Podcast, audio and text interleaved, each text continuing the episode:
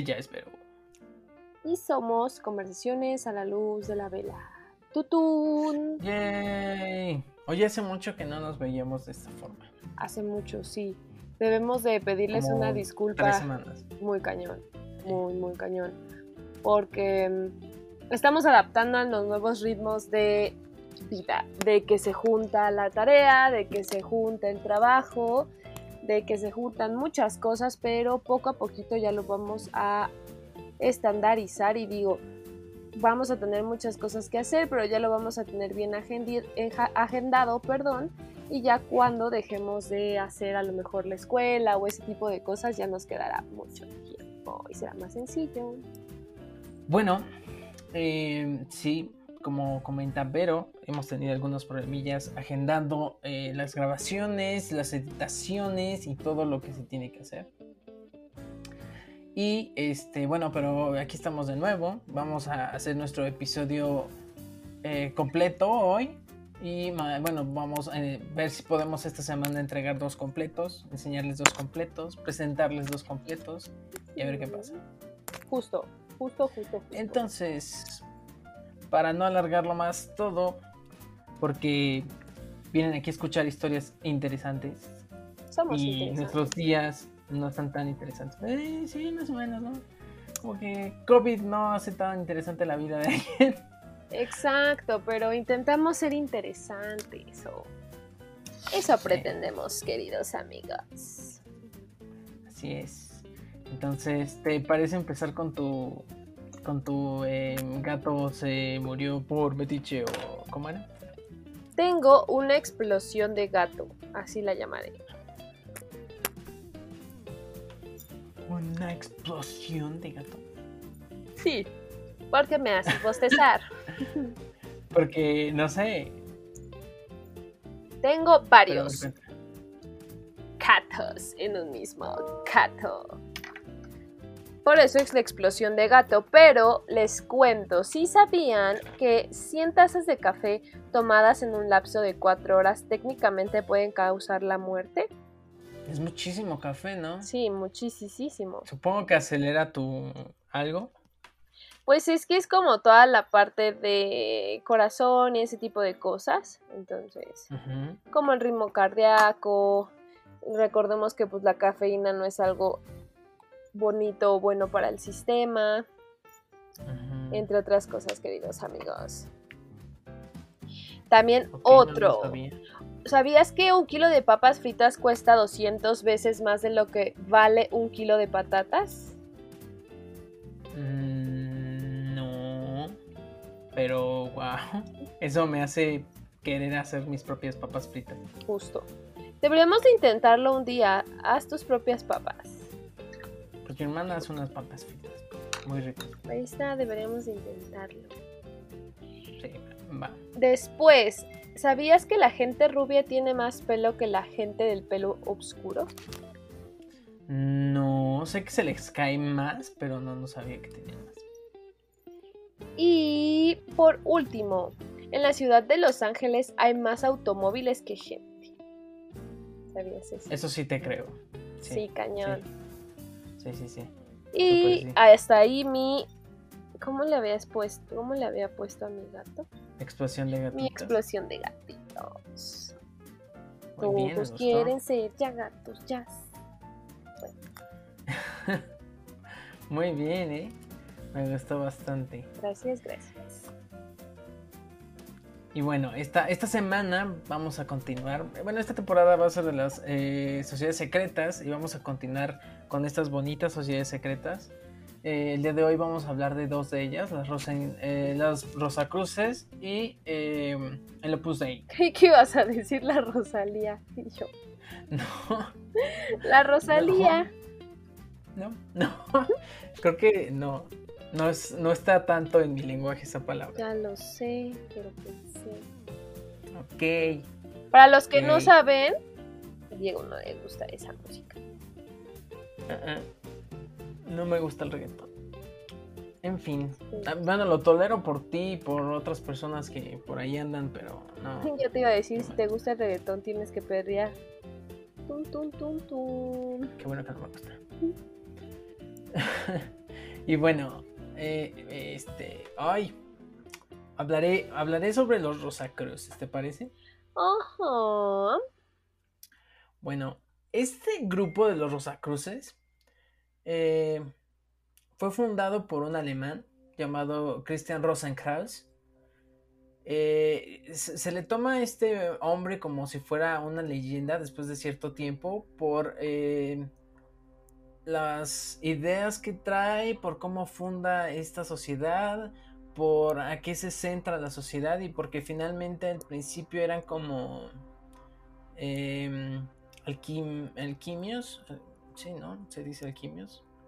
Ujú, alquimios. Alquimistas. Ah, no, sí, alquimistas, alquimistas. Que son los Ajá. que son como. Sí, que trataban de convertir eh, con la piedra filosofal eh, las cosas en, en oro eh, y también la vida eterna y todo ese rollo. Eh, pues eh, al final de cuentas, eh, bueno, este hombre se le toma ya como un personaje algo, algo ficticio, aunque en realidad pues, supongo que sí ha de haber existido. Hay pues, algunos registros de él, eh, hay unos libros que él escribió. él es del siglo XIV. Él viaja a Oriente, entonces tiene como todas estas ideas de, de pues, Oriente, de, del el equilibrio del espíritu, de ciertas cosas como más mm, espirituales. Y él, bueno, empieza haciendo como... eh, eh, eh, lo que trata de hacer es como hacer un contacto entre el plano terrenal y el plano divino. Y eh, pues empieza, a- cuando regresa a Europa, empieza a tener otra vez estas ideas que empieza a distribuir por las personas que pues están cerca de él y se empieza a, bueno, empieza a hacer estos eh, grupos de discípulos, ¿no? Se empieza a crear lo que viene siendo el, el corazón o el, el- núcleo de esta sociedad secreta. Eh, hay un como boom en la eh, en lo que viene siendo todo lo, lo espiritual, lo espiritista. Y eh, este hombre que pues eh, se le conoce como eh, esta figura del conde de Saint Germain, como un aventurero, como el alquimista que decimos, o sea, eh, es una persona como muy mística, muy, muy mística. Se habla de él como, en mil, por ejemplo, él, se dice que en 19 1494 aparece, aparece por primera vez uno de sus libros, Las nupcias alquímicas, de este hombre, de Christian Rosenkraus. Eh, se, le atribuye esta obra. eh, eh, mm,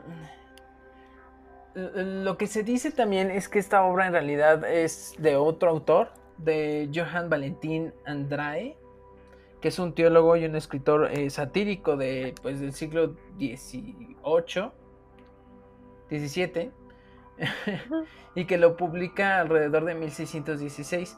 Pero te digo que como viene como con estas ideas de pues espiritistas, como estas ideas un poquito más eh, pues diferentes a lo que se le conocía en la época, pues eh, se le empiezan a atribuir ciertas cosas a este hombre, te digo, se vuelve como un, un personaje mm, rodeado de misterio y de misticismo, ¿no? Como, como si fuera alguien eh, a quien seguir. Eh, en, estos libros, en este libro principalmente, se narra como el viaje que realiza Christian Rosenkraus. Eh, se dice que él nació en 1378, que vivió aproximadamente unos 106 años. Eh, él viaja a Medio Oriente y a la parte norte de África. Él busca lo que viene siendo las diferentes eh, pues, sabidurías ancestrales, ¿no? De estos lugares. Y eh, muere posteriormente en 1484.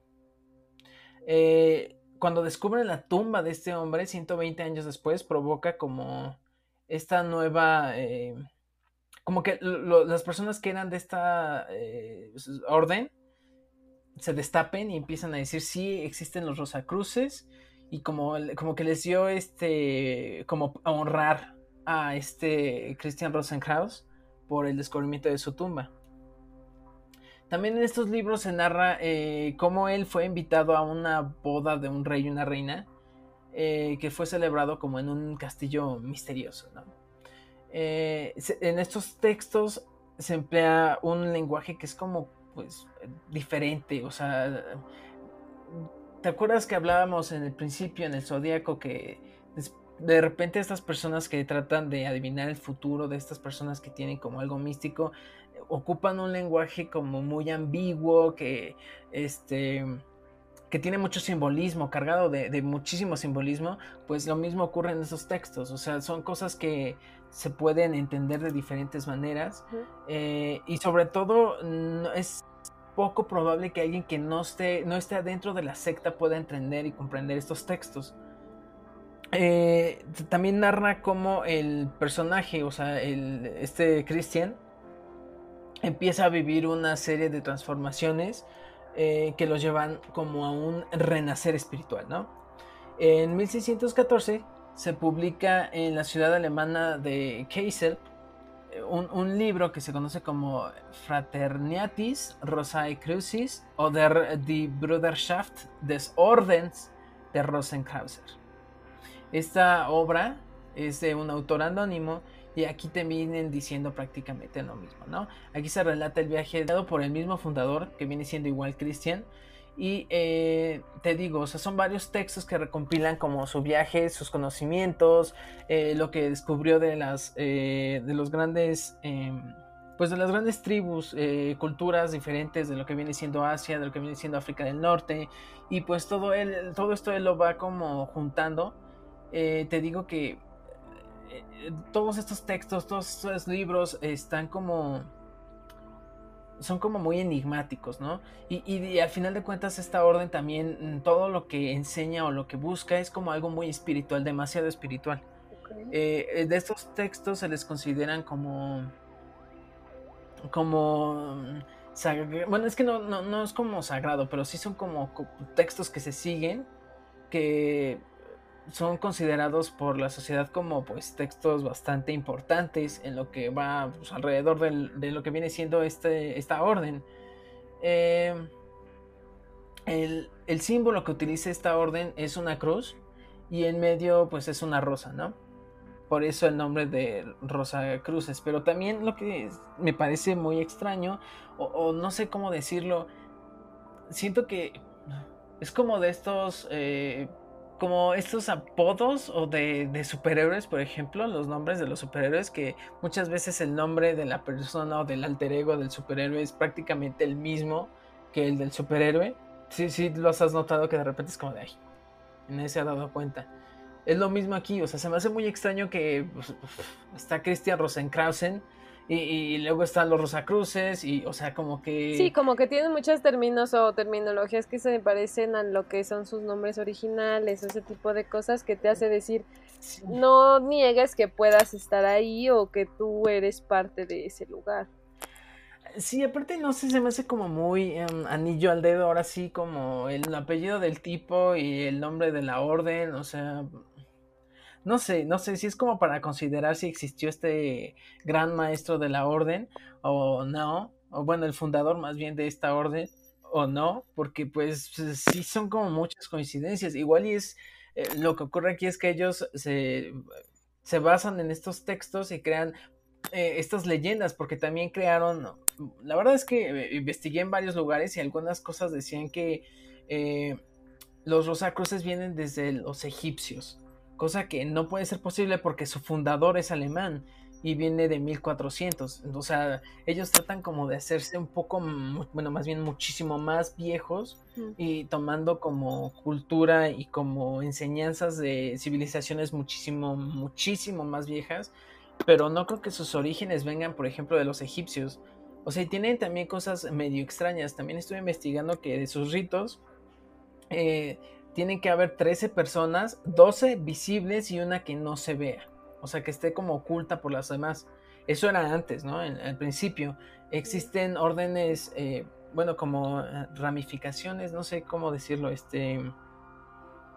Pues como... Mm, pues sí, como pequeñas órdenes en otros países. Vi una eh, como no sé si sea verdad o no, pero hicieron un documental y en ese documental más que nada es como un reportaje en el que hacen como una entrevista durante una de estas sesiones de estas personas, hacen cánticos, hay una espada, este no sé, como que cambió muchísimo ya el concepto de lo que venía siendo antes los Rosacruces con lo que pues ahorita en la sociedad actual se, se puede este, notar, ¿no?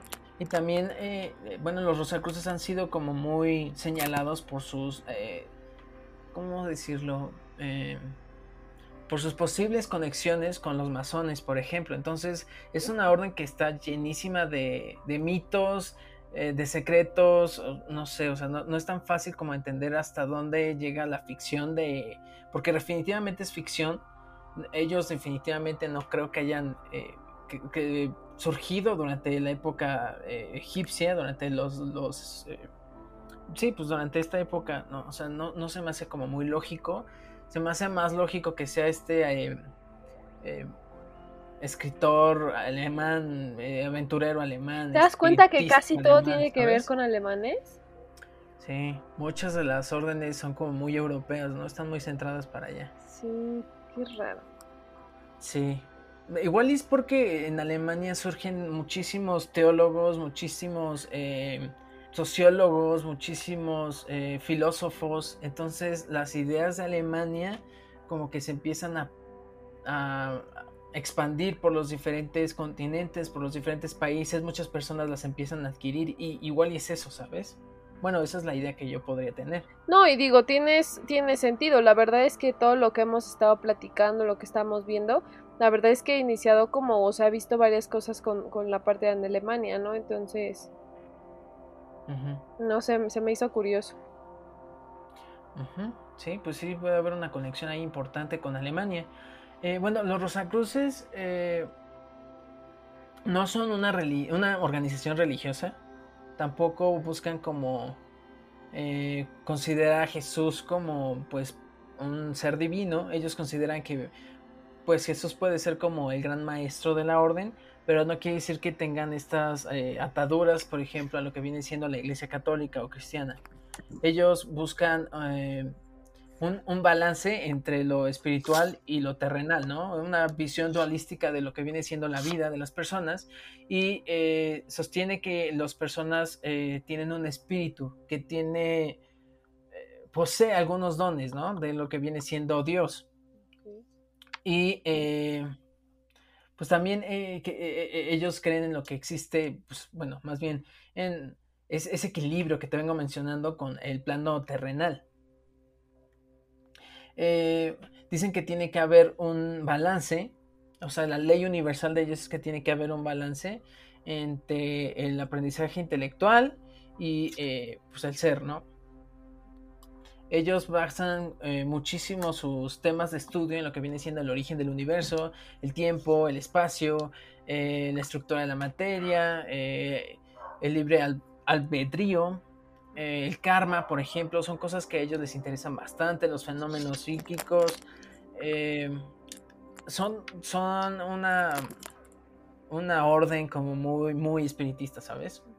Muy espiritual, muy, muy mística, muy, eh, no sé, no sé cómo definirlos. En realidad ellos como que no son tanto de mover y controlar a las personas a través de, de puestos y rangos, como lo veníamos viendo en el Yunque, en el Círculo Negro, en Jade. O sea, como que todos entran a la paz. Bones. Ajá, todos esos pues, como que buscan mantener un estatus y tener como sus ideales en los estratos altos de la sociedad. En cambio, ellos son más como buscar una armonía, ¿sabes? O sea, se centran muchísimo, muchísimo en lo espiritual el lema de ellos, o de bueno, de alguna una de las fraternidades eh, que existen perdón, actualmente es una mente pura, un corazón noble y un cuerpo sano. Entonces, como puedes ver, ellos buscan como un equilibrio en, las personas. Eh, en el siglo XIX empezaron a, empezaron a surgir eh, nuevas fraternidades o nuevas sociedades que tenían que ver con los Rosacruces o con esta corriente que ellos estaban llevando, pues predicando Ajá. Y aparecen en lo que viene siendo Estados Unidos eh, como parte de los movimientos eh, renacentistas del ocultismo, ¿no? Entonces empiezan a surgir diferentes fraternidades. Hay una en San Francisco que empezó a crearse ahí en 1858 eh, por este hombre espiritualista y un abolacionista, Pascal Beverly Randall. También eh, existen dos de las eh, organizaciones de las ramas más famosas modernas de los Rosacruces que vienen siendo del siglo XX. Por ejemplo, está The Ancient Mystical Order Rose, Rosacruz, que sus siglas son el AMORC, y está fundada en lo que viene siendo la ciudad de Nueva York por H. Spencer Lewis. Eh, él clamaba que había aprendido las enseñanzas de, la orden original de los Rosacruces, ¿no? De los eh, Rosacruces europeos. Entonces, eh, lo que hizo él fue atraer personas de pues, todo el mundo para seguir continuando con estas, estas enseñanzas, estas pues sí, ideas, ¿no? Pero él lo hacía a través de sesiones por correo. Y ellos, te digo, tienen como una relación muy estrecha con lo que viene siendo la cultura de Egipto por alguna razón. Igual tiene que ver con, mucho con lo espiritual. Entonces, eh, se, eh, bueno, fundaron lo que viene siendo el Museo de Egipcio en San José, California, con eh, pues, el dinero de estas personas, ¿no? De, de este tipo de miembros. Y por ejemplo, algunos de los miembros como más destacados en lo que viene siendo los Rosacruces que se conocen o que se rumora que hubo, está René Descartes, eh, John Baptiste Van Helmont, está Isaac Newton, está Benjamin Franklin y está el mexicano Diego Rivera. ¿A poco? Pues se rumora que ellos son pertenecientes a, o fueron más bien, Eh, miembros de los Rosacruces. Y eso es todo. Órale. ¿Tú qué preferirías? ¿Estar en un grupo, sociedad secreta así como esta que tú mencionas? ¿En una religiosa o en una donde hacen cosas medio creepy? Como la de... ¿Como Skull and Bones? Skull and Bones, ajá. ¿Cuál te gustaría? Mm, mm, mm, Tienes que escoger una. es que... Es que creo que esta, pero es que esta la siento como si más fuera hacia una especie de religión, ¿sabes? O sea, en realidad no tiene nada que ver con una, con una religión, pero pues sí es un modo de ver la vida diferente. Sí, es como una creencia, creas o no, cualquiera de todas es una creencia, un estilo de vida diferente al que uno tendría si tiene sus propios pero siento que esta es más como. Ah, perdón por interrumpir. siento que esta es como más buscar eh, la mejora de las personas y creo que es la menos mala de todas.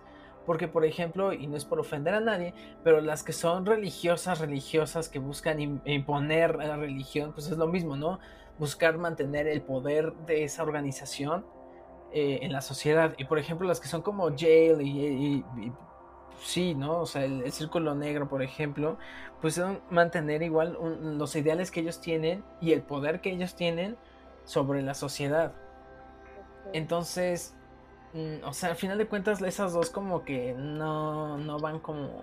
No es tan cool imponer algo sin que las demás personas se den cuenta. O sea, prácticamente estás jugando a ser el... Em, ¿Cómo se dice? El que maneja los hilos.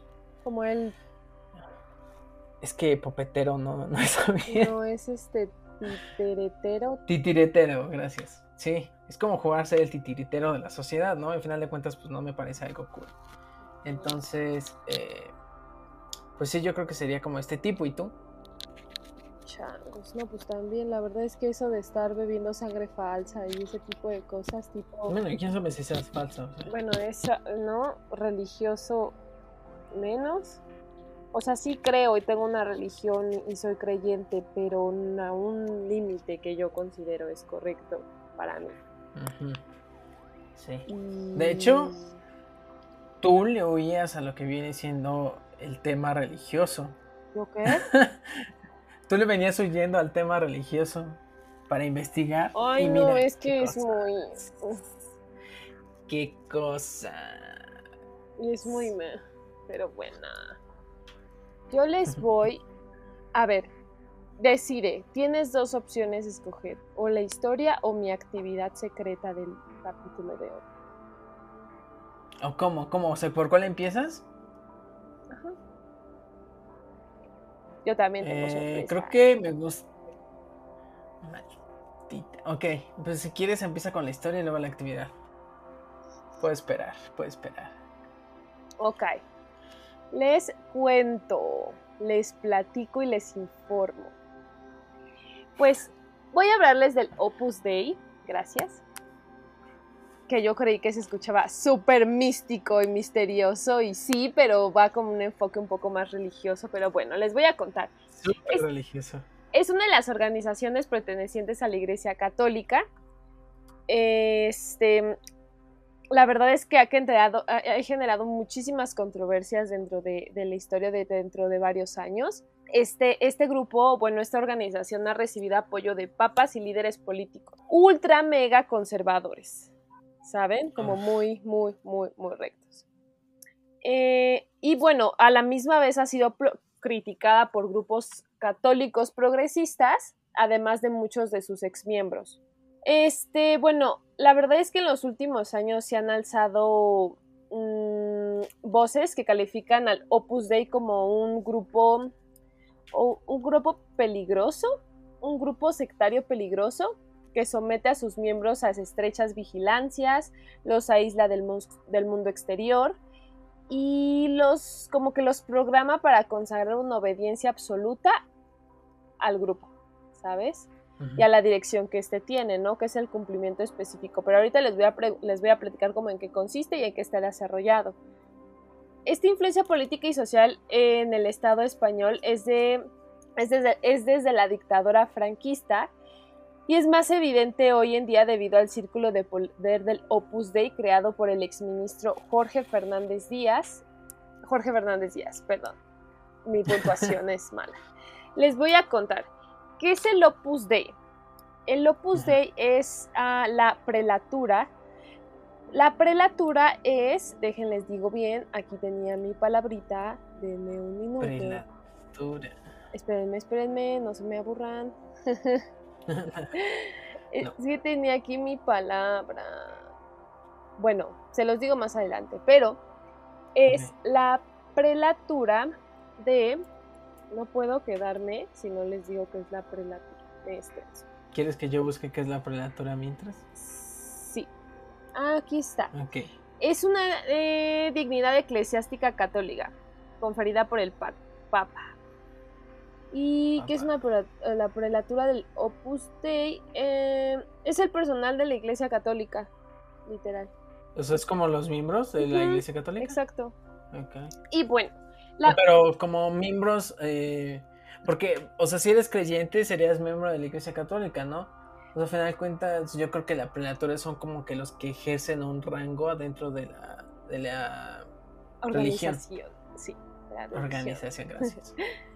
bueno, la prelatura de la Santa Cruz del Opus Dei, conocida como Opus Dei, es una organización, como les decía, esta organización de carácter o es súper conservadora esta fue fundada el 2 de octubre de 1928 por un sacerdote español, José María Escriba de Balaguer.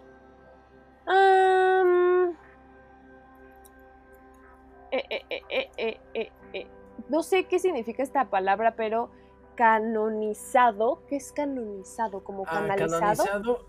No, canonizado es por ejemplo cuando una persona la proponen para hacerla un, santo y entonces lleva un proceso en el cual eh, dictaminan si la persona es un candidato para ah, pues quedar como en este rango o no. Bueno, como ya sabía que era eso, este sacerdote español, gracias, es canonizado en 2002 por Juan Pablo II. En, 2000, eh, en 2017 el Opus Group estaba presente en 68 países. O sea, esta persona fue canonizada en el 2002 por Juan Pablo II y ya para el 2017 el Opus Dei estaba presente en lo que eran 68 países. Ah. Exactamente. Según el Opus Dei, todos los bautizados están llamados a seguir a Jesucristo, a vivir y a dar y conocer el Evangelio. Y la verdad, si alguien se va o se, o, se como que se va por fuera del camino, no hay como como falla en eso, sino que está el Opus Dei para iluminarlo. Si tú te despistas o, como que te vas fuera de este camino del Opus Dei, siempre va a haber una persona ahí que puede iluminarte, ¿sabes? Esa es como la teoría de que no importa, siempre va a existir esta persona para iluminarte. Oficialmente su finalidad es la de contribuir esta misión evangelizadora de la Iglesia Católica, promoviendo entre los fieles cristianos de toda condición una vida coherente con la fe en las circunstancias ordinarias de la existencia y especialmente a través de la santificación del trabajo. Es como, quieras o no, como todo a través de Jesucristo y guiándolo sobre ese mismo camino, ¿no? El espíritu del Opus Dei lo caracterizan los siguientes elementos filiación divina, que es esta formación y la guía vital que te estarían dando cada uno o estaríamos teniendo cada uno de los... Estarían teniendo, no estaríamos teniendo porque yo no estoy. Tú no eres parte de la pues Yo no soy.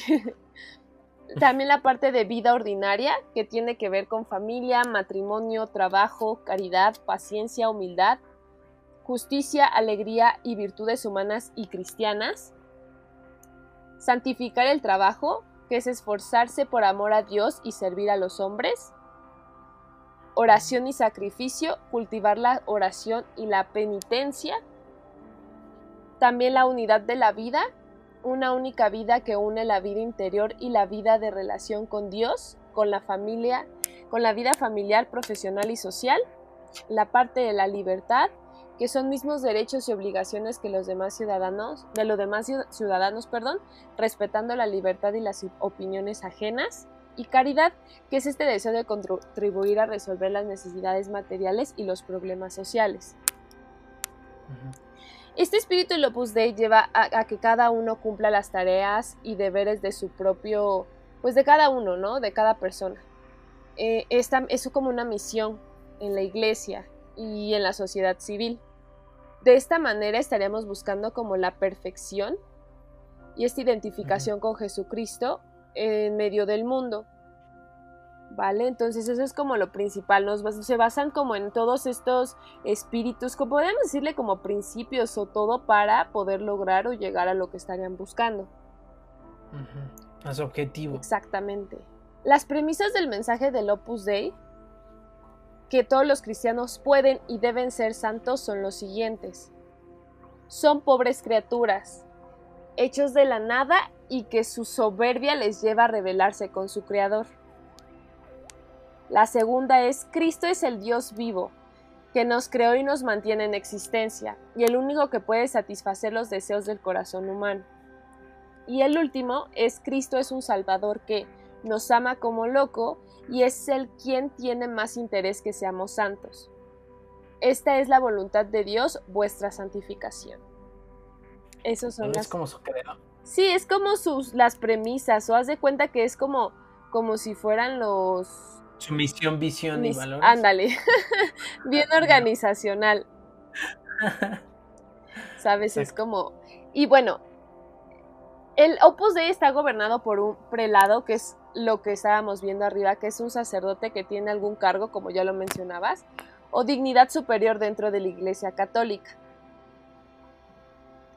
La prelatura se distribuye en áreas o territorios llamados regiones.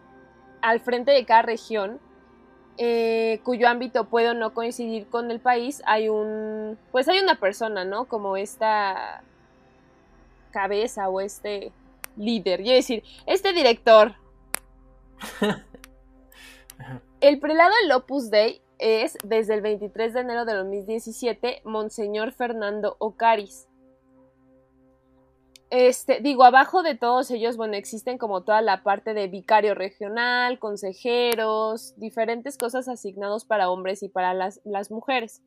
En este caso... O sea, también permiten mujeres en sí, la organización. Sí, sí. Pero cada uno hace de cuenta que este puesto como de vicario eh, va asignado a cada uno, ya sea para mujeres o para hombres, dependiendo. Este, en este caso, pues el vicario auxiliar es Monseñor Mario Facio, el vicario general es Anthony Puj, Pujals, Pujals, Pujals, no sé cómo se pronuncie, y el vicario, y el vicario secretario Jorge Gisbert. Eso es como lo estaría, se estaría, se estaría manejando. Este. Mm, mm, mm, el Opus Dei está constituido por esta persona que le decía el, prelado, un, pre, presbiterio o clero propio y laicos, tanto mujeres como hombres, como les había dicho.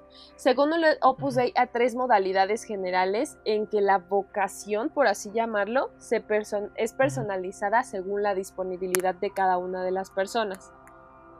Existen los numerarios. Ellos viven dentro de los centros del Opus Dei, porque la circunstancia les permite permanecer plenamente disponibles para atender las labores apostólicas y la formación de los demás fieles de la prelatura. O sea, ¿tienen como su cuartel? Exacto, sí, tienen el lugar donde estarían. Digo, en cada uno, como vimos, hay una región, hay un prelario y diferentes, como un secretario y subsecretario, ¿sabes? Y esta es... Están muy organizados como... Pues son una organización, o sea, al final de ¿Sabes cuentas, ¿Sabes cómo? Como, como sector gobierno. Ajá. Eso no me gusta tanto, como que me da mal rollo ahí. mal rollo, ah, sí, sí. Sí, yo también pensé lo mismo. Fue como de, están organizados muy planograma de gobierno, no sé, ¿no? Sí, muy, muy, muy. Este. Mm, mm, mm, ese es por primer parte, ¿no? Que quedamos que eran los numerarios, que son las personas que tienen o tienen esa disponibilidad de estar ahí y pueden estar este pues ahí todo el tiempo eh, sin ningún otro como trabajo o algo así mm, la decisión de pedir la admisión al Opus Dei como numeraria auxiliar supone la inclinación o el gusto profesional por los trabajos del hogar y el deseo de adquirir la preparación adecuada si se procede de otro ámbito laboral. Al igual que las numerarias que se ocupan de estos mismos trabajos en la sede de los centros del Opus Dei, no lo realizan como empleadas en casa ajena, sino como las madres o las hermanas de familia en la propia casa. O sea, es como si fuera un ama o alguien que estuviera a cargo ahí de todo. Eso entraría como la que se, ¿sabes cómo lo veo? Como las personas que se ponen al 100%, se dedican únicamente a eso, ofreciéndose como al 100%. Entran los agregados, que viven con sus familias o donde les resulte más conveniente por razones personales y profesionales y también eh, practican como pues todo lo que les platiqué anteriormente, ¿no? Como estas creencias o este constante seguimiento y cumplimiento de las reglas o normas. Ideales. Ideales, exacto. Y están los supernumerarios. La mayoría de los fieles del Opus Dei Actualmente alrededor de un 70% son los miembros super, supernumerarios, que se tratan de hombres y mujeres casados, eh, para quienes la santificación de los deberes familiares forma parte primordial de su vida cristiana. O sea, no solamente es como seguir las enseñanzas. Exacto, haz de cuenta que es como si fuéramos cualquier religión, las continúas, pero pones como esta parte con tu familia. En un extremo, en un lado como muy extremista, seguiría pensando yo. Sigue siendo muy extremista. La verdad es que sí. Eh, actualmente forman parte de la prelatura alrededor de 92.900 personas, de las cuales unos 2.095 son sacerdotes. Entonces sí es como... Todavía están... O sea, tiene bastante poder estos tipos. Cañón. O sea, sí, sí, sí. No es como cualquier cosita. Sí, la verdad es que me sorprende mucho la estructura tan gubernamental que tienen. Sí, tienen una organización como el panorama muy, muy definido, o sea, no sé, como el secretario, o sea, no sé, sí. Sí, sí, está muy gubernamental. Raro, sí. Desde un punto de vista de ciertos observadores críticos y exmiembros de este Opus Dei, es un mencionan que es un peligroso grupo sectario, como les decía al principio, que somete a estos miembros a algo como muy constante, una vigilancia en las 24 horas, aislarlos del mundo exterior, la obediencia absoluta al grupo y a la dirección que éste conlleva. Este, mm. la, iglesia, la iglesia y con ella el Opus Group, Opus Dei, Opus Group, Opus Dei, reconoce que la Opus, Opus Group, es que ya me fui a otro eh, reconoce que la, la, laicidad, si es laicidad, bueno, entendida como autonomía de la esfera civil y política de la esfera religiosa y eclesiástica, es como nunca de la esfera moral. Es un valor adquirido y reconocido por la Iglesia y pertenece al patrimonio de civilización alcanzado. No sé, esto no me gusta y me asusta como, como muy, mucho por todos los lados que puedas ver. No lo sé. Mm, mm, mm, Mencionan que el opus, el opus Dei ejerce un control de la mente, por así llamarlo, sobre sus miembros, crea problemas en las familias, algunos miembros tienen grandes dificultades para separarse de la organización y por último perjudica a la iglesia. La verdad es que sí, o sea, creo que cada uno tiene su creencia a cada nivel de la iglesia, pero este tipo de grupos lo hacen a un nivel extremista en el que pues, nos hacen cambiar de opinión, irnos a un punto en el que ya no estaríamos conscientes o de acuerdo con lo mismo, ¿sabes? Tenemos otra perspectiva. Así es. En varias ocasiones los testimonios de las personas que han abandonado la organización han arrojado algo de información sobre las prácticas internas que ésta tiene. Eh, no sé, hay, hay, mencionan como esta parte de obediencia ciega. Algunos jóvenes que han considerado su vocación en el Opus Dei relatan que el control que se les aplica no se les explica suficientemente bien desde un principio. Es como... Nos engañan, es un clickbait. Exacto. Un eh, John Schneider, exnumerario, comenta, a medida que iba transcurriendo los meses, me lo iban explicando, todo poco a poco. Personalmente, me parece bien que alguien permita a otra persona dirigir su vida de ese modo. No tengo ningún problema. Mi temor es que no consigo el consentimiento de las personas de la forma adecuada cuando entran a la organización. Pues claro. ¿Sabes? Pues estás engañando, o sea, a final de cuentas. Exactamente. Si suena como, o sea, perdón, si creen en esto, ¿no? Porque yo recuerdo que algunas veces este, en las iglesias llegaban como a pedir eh, diezmo o algo así, los del Opus Dei.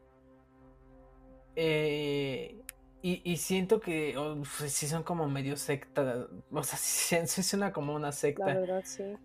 Por lo que está diciendo de que poco a poco te van soltando las cosas, eso suena mucho a una secta, entonces... Pues son, exactamente la de School, eh, school, um, school and Bones, que literalmente entraba, entraba las, los chicos y era como de poco a poco ellos iban comentando las cosas.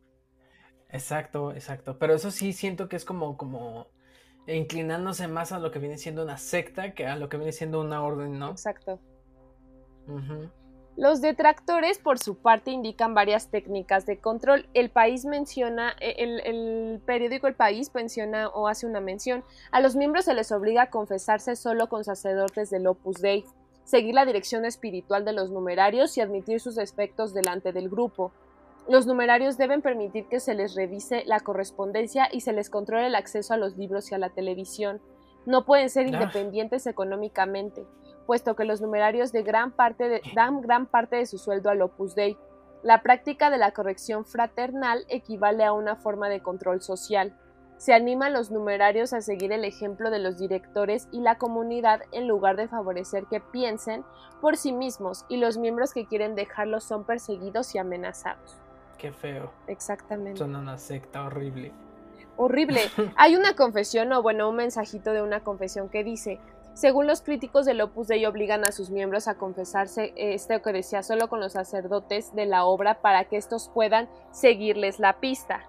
¿Sabes? Para que puedan detectar cualquier cualquier cosa incorrecta que pueda Sí, que, estén pensando diferente o que no estén de acuerdo con todas las cosas. Ajá. Exacto, entonces sí es como que. No sé. Ay, no. No, no suena nada cool. Exactamente. No sé, es como extraño se espera habitualmente que como parte de la rutina los miembros se confiesen con estos sacerdotes del Opus Dei, partiendo de la base de que estos sacerdotes están en mejor posición para saber los compromisos espirituales específicos que los miembros han asumido. Sí, sí, para que no te descarriles. Exacto. Preguntan con mayor, supuestamente, conocimiento sobre algunas cuestiones y dan un consejo espiritual pertinente. ¿Sabes? Como te guío porque yo sé, te guío porque yo estoy con las bases. ¿Sabes? Como que sí son cosas que. que Medio extrañas. Sí, claro. Muy raras. El Opus Dei es un grupo que goza de un amplio reconocimiento social y político en España. La verdad es que durante la época franquista, a finales de la década de los 50, varios miembros de la obra, como Mariano Navarro y Alberto U... ¿Es Ullastres o Ulastres? Bueno, disculpen, Ulastres.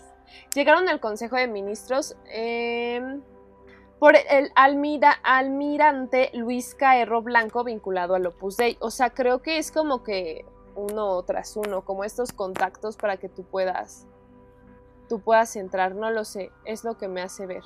En 2017 eh, se, se, presentó un listado de 74 nombres relevantes de este grupo, entre los que hay muchos rostros conocidos e influyentes, gran parte de ellos vinculados al... Eh, aquí no, esto no lo, lo, había ubicado al PP, no sé qué sea el PP. el PP. ya, lo siento. Entre ellos se encuentra Luis de Guindos, exministro de Economía, Jorge Fernández Díaz, exministro de Interior, Federico Trillo, exministro de Defensa y ex embajador de Londres, Fernando Martí, expresidente del Consejo de Seguridad Nuclear. Ok. Benigno Blanco. Sí, o sea, nada que ver. O sea, ¿cómo? Exacto. ¿Sabes qué me hace pensar esto? Como que sí, creo que, perdón, yo también soy creyente de Dios y todo, la verdad, pero como pensar que si Dios nos mandó para que tú dieras la señal y pudiéramos ocupar esas armas para destruir todo lo malo, como que sí me digo, what? O sea, eso me hace pensar cuando me doy cuenta que el expresidente del Consejo de Seguridad Nuclear estaba dentro de este grupo. Pues sí. ¿Sabes? Y no sé, te digo que ejercen muchísimo poder en los altos círculos, ¿no? Muchísimo, También está Benigno Blanco, exsecretario del Estado durante el gobierno de Aznar durante ocho años y vinculado al Foro de la Familia. Juan Cotino, expresidente de las Cortes Valencianas y vinculado a las tramas Gurtel y Brugal. Jesús Pedroche, ex senador del PP y expresidente de la Asamblea de Madrid, condenado por su participación en la trama de las tarjetas Black. Supongo que PP es algún partido, ¿no? Sí, partido, sí, yo también pienso que es algún partido. Español, españolete. Españolete. También está Rafa la Reina y Juan Carlos Mujica, pertenecientes al partido político vasco Esco Alcar Alcartazuna, eso. Anthony Subira Claus, uno de los fundadores de Convergencia Democrática de Cataluña. Es que me, Visto, Arsenio Fernández Mesa, exdirector general de la Guardia Civil y vinculado a Red Eléctrica. Diego Pérez de los Cobos, coronel de la Guerra Civil recientemente destituido. Fue como. Diego y yo. No, no, no. no, La verdad es que está impresionante todas las personas que están, ¿sabes? O sea. No, y los puestos que ejercen. O sea, así es como de pensarse tres veces. Por otra parte, Em, mm, mm, mm, esperen. Eh, se materializó un año, de, eh, bueno, después de un año de varios años, eh, después de que se presentara en el... Después de un año de varios después de varios años, era, después de varios años, digo, partimos de, del 2013. el juzgado de primera instancia de Madrid, este, bueno, presentó el juzgado de la instancia de Madrid una demanda y bueno, la demanda pretendía que la asociación fuera disuelta por parte de una peligrosa sociedad secreta paramilitar llamada el Yunque. En 2014 quedó acreditada la relación entre el Yunque y alguno de los miembros de la organización. Uy, no, qué horrible. Es como el peor crossover de la historia. El Yunque y el Opus Dei. Yunque. No, qué horror. Sí, sí, sí, sí, sí, sí. Y bueno, este, este, es que tengo muchos como testimonios, la verdad es que no los quisiera como... No sé, son como testimonios como... Ya, ah, ok, son como testimonios muy hablados o todo lo demás, pero como lo hemos mencionado, el Opus Dei tuvo desde el principio una gran habilidad para infiltrarse en, toda la parte del Estado. Y y lo compaginó con la construcción de una estructura que le sirviera para aumentar su poder, recaudar fondos, captar nuevos miembros. Como les dije, desde colegios, residencias, colegios elitistas de enseñanzas para primaria y secundaria, universidades, escuelas de negocios, hospitales, hasta una participación influyente en bancos y entidades financieras, medios de comunicación, etc. Al día de hoy, aunque no, bueno, al día de hoy el Opus Dei está presente en todas partes. Entonces, que esa última frase me... Como escalofrío, ¿no? Ajá, no, no estuvo nada cool. Y ya, eso es lo que les puedo platicar, mm. amigas. Y lo único, es que no sé, o sea, había escuchado del Opus Dei muy poquito, sabía que su nombre significaba obra de Dios y sabía que tenía como conexiones fuertes en España y este tipo de cosas que manejaba como eh, cosas del gobierno eh, de hecho, salen en lo que viene siendo esta película de Dan, bueno, de adaptación de Dan Brown, del libro de Dan Brown, el, Código da Vinci, donde sale el sacerdote que se flagela. O sea, sí se nota como ciertas cosas como muy, muy de derecha extrema, eh, religiosas a más no poder. O sea, sí sabía que era como muy, muy eh, drástico. De hecho, te digo que cuando a veces iban a la al, templo donde eh, iba yo y salían de repente ahí los de Opus Dei y me daba como cosita porque no sé. Pues o sea, como que tenían algo que no estaba bien, ¿sabes? No me daba como buena espina. Entonces, no sé, siento que el Opus Dei sí es como muy de tener cuidado porque aparte de que tienen eh, ideas muy radicales, tienen muchísimo poder en, en, en pues, la parte occidental del mundo. Entonces, pues que no sé, no sé, se me hace una organización demasiado peligrosa. ¿Tú, tú entrarías a alguna de estas eh, eh, órdenes de las que hemos hablado hasta ahorita? No. ¿Ninguna? Tal vez a la que dijiste ahorita. ¿De los Rosacruces? Tal vez. No sé. Pero es que siento que todas son. chismosas. Pero siento que al final de tu cuentas todas son como extremistas. Va a haber algo que no es, va a ir con lo mío. Este, no. O sea, creo que el tener esa libertad de poder escoger mi propia, mi propia religión, mi propio gusto, mi propia decisión enfoque a mi familia, a mis estudios, a diferentes cosas, me hace quien soy. O sea, el hecho de que te limiten está bien feo, está horrible.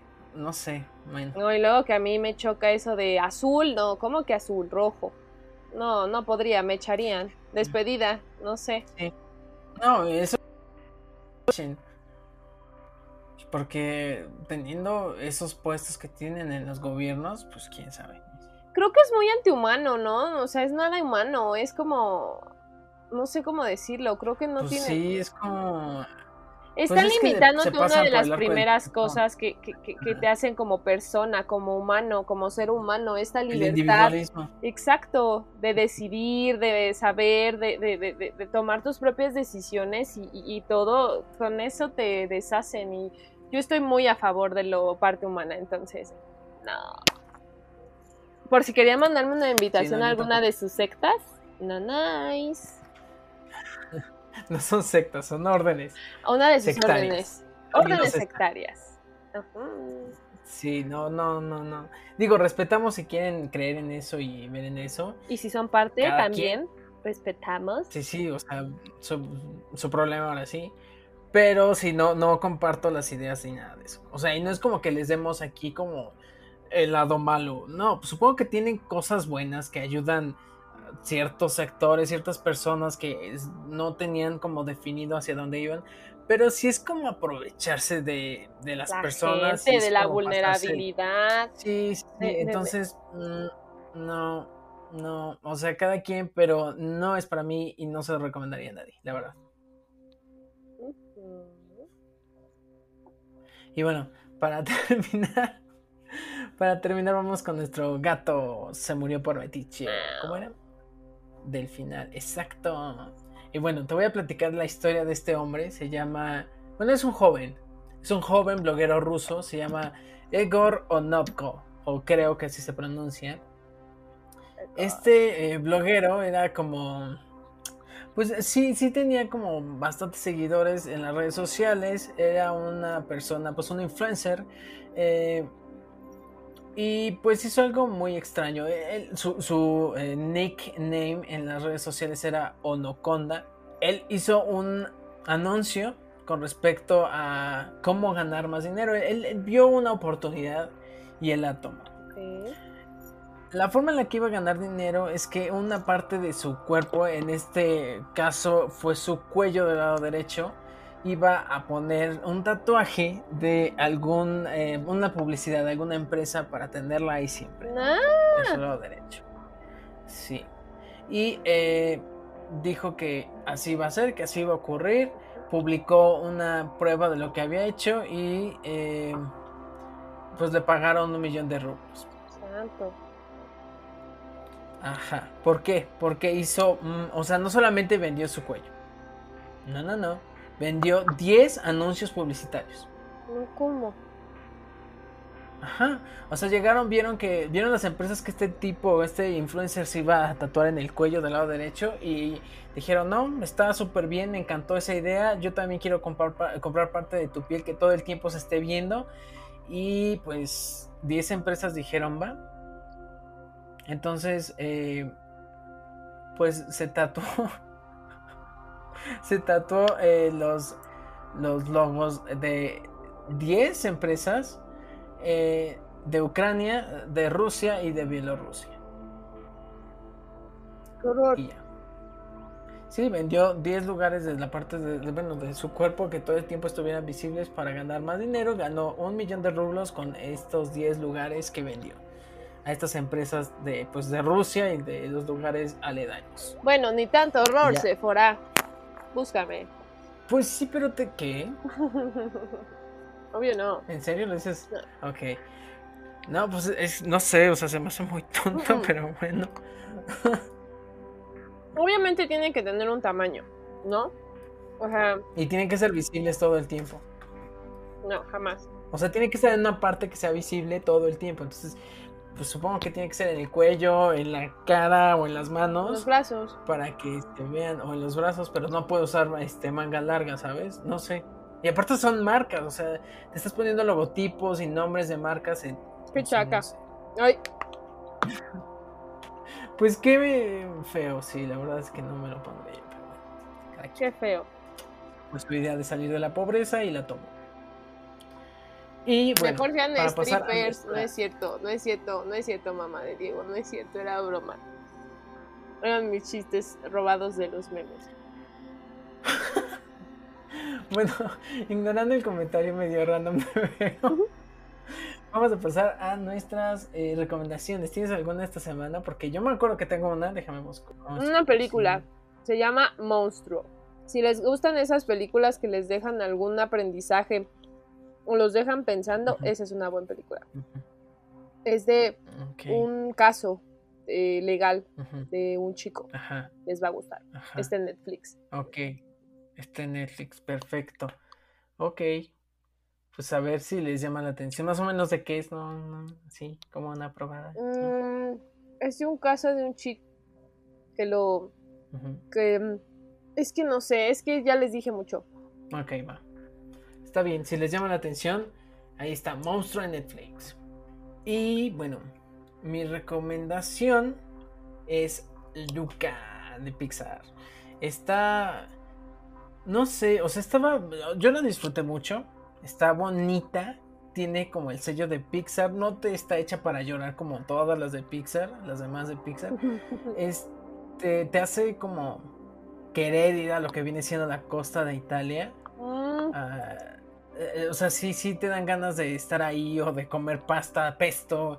Eh, no sé, sí está muy bonito en ese sentido. O sea, los colores que maneja, ya ves, tiene una animación muy diferente a lo que estamos acostumbrados de Pixar.